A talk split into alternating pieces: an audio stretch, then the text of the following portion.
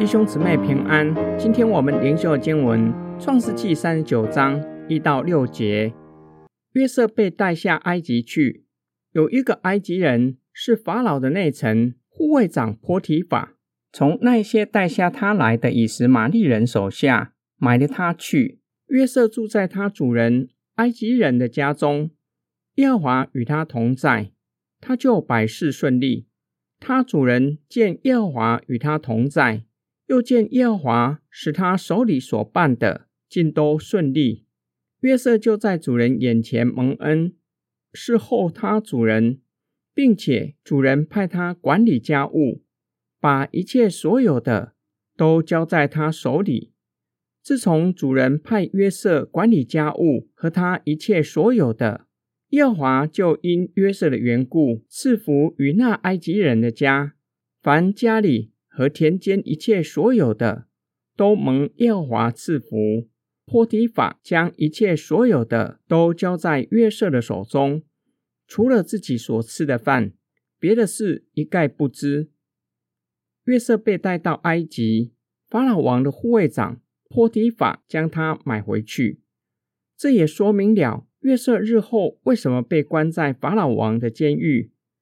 约瑟起初在波提法的家。做最底层的奴隶，上帝与他同在，让他手里所经营的百事，也就是凡他所做的，尽都顺利。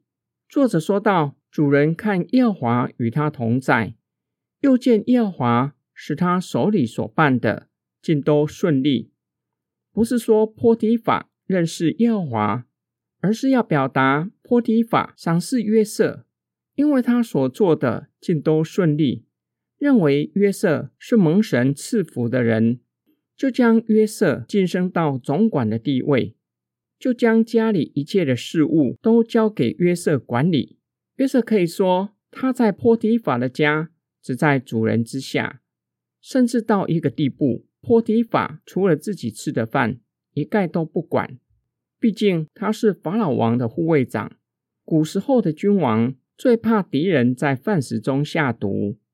上帝因着约瑟的缘故赐福波提法。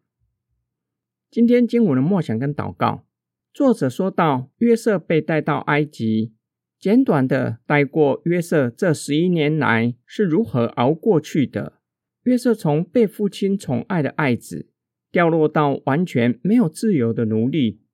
在约瑟那个时代，埃及是高度文明的国家，非常瞧不起落后的民族。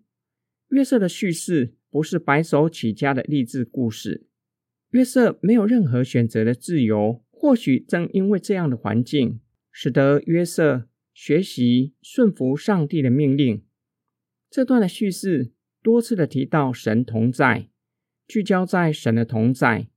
约瑟在神的同在中度过十一年不容易的岁月，并且让约瑟。将主人所交办的事都顺利完成，让主人因他而蒙福。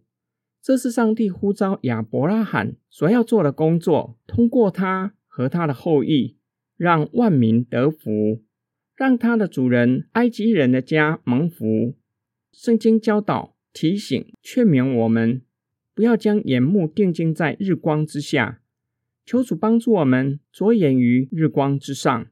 更多默想、仰望，如今已经升天、坐在宝座上的耶稣基督，才能够看见生活中痛苦的背后有上帝的同在，且有永恒的价值。每一滴眼泪不会是白流的，能炼净我们的生命，且叫我们更倚靠神。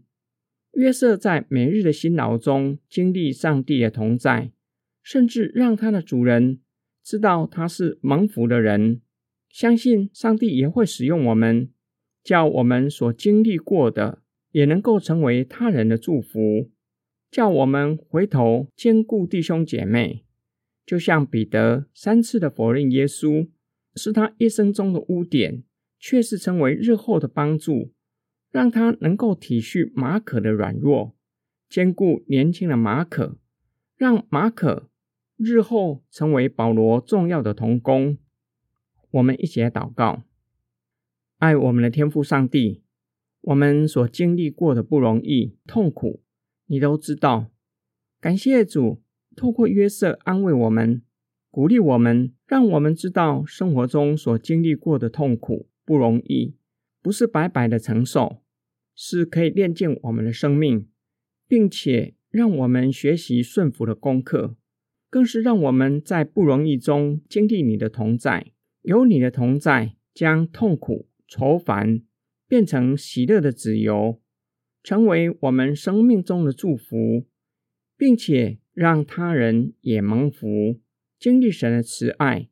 我们奉主耶稣基督的圣名祷告，阿门。